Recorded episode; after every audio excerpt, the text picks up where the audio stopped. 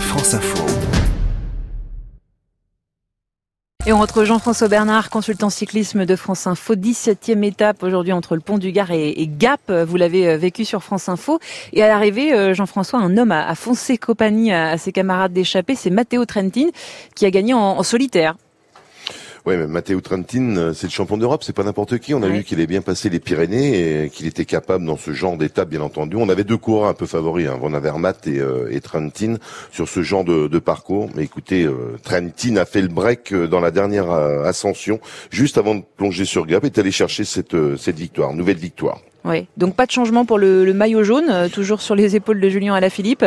Julien Philippe, encore une journée en jaune. Il sera demain au départ et euh, il n'y a pas eu trop de soucis pour euh, pour lui. Je crois qu'aujourd'hui c'était une étape où le peloton avait décidé de laisser euh, l'échappée partir à l'avant et bien entendu, je vais pas dire de se reposer, on se repose jamais dans le Tour de France puisque l'étape a quand même été courue à une vitesse assez, une moyenne assez rapide. N'oublions pas qu'il y avait 51 dans la première heure, donc ce qui veut dire que voilà, c'est toujours avec la canicule plus la vitesse et les jours qui continuent d'avancer sur le tour, euh, ça devient compliqué pour mais tout le monde. Mais le peloton est arrivé avec 20 euh, minutes de retard, c'est ça sur euh, Matteo Oui, 20 minutes, mais ça c'est l'étape classique où le peloton laisse filer, il y avait personne de dangereux à l'avant, personne qui s'est vraiment rapproché, ou même les coureurs qui sont rapprochés sont des coureurs dangereux dans les 72 heures qui vont arriver. Oui, ça a été un, un peu électrique quand même dans le peloton, on a vu un coup d'épaule entre deux coureurs.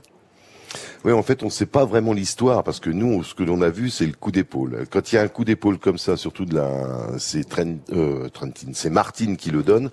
C'est pas trop le genre de coureur à chercher des histoires. Donc, il y a certainement eu une histoire, on va dire, avant ce coup d'épaule, mais qu'on ne connaît pas pour l'instant. D'accord, on aura peut-être euh, plus d'informations euh, plus tard. Euh, Pinot, Philippe et Geraint Thomas ont préféré s'économiser, clairement, Jean-François Bernard, avant l'étape de demain c'est ce que vous avez ressenti, une étape de haute montagne oui, tout, le monde euh, redoute bien entendu la première étape de haute montagne euh, demain, ça c'est clair. Quand vous savez qu'on va aller au col de Var, c'est 2100 mètres, col du Liseran, c'est 2360, Isoar et Galibier 2600. C'est-à-dire qu'on hmm. toute la journée, on est à plus de 2000 mètres avec une descente à 19 km juste avant l'arrivée euh, qui nous emmènera à Valoir.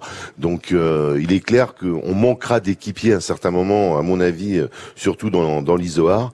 Après, qu'est-ce qui va se passer? C'est les, les, les, les, les meilleurs, les rescapés, on va dire, ceux mm. qui, euh, à qui il reste de l'énergie. Et je pense qu'il en reste pas beaucoup à, à tout le monde. Ouais. Et on suivra cette 18e étape en direct sur France Info. Merci beaucoup Jean-François Bernard.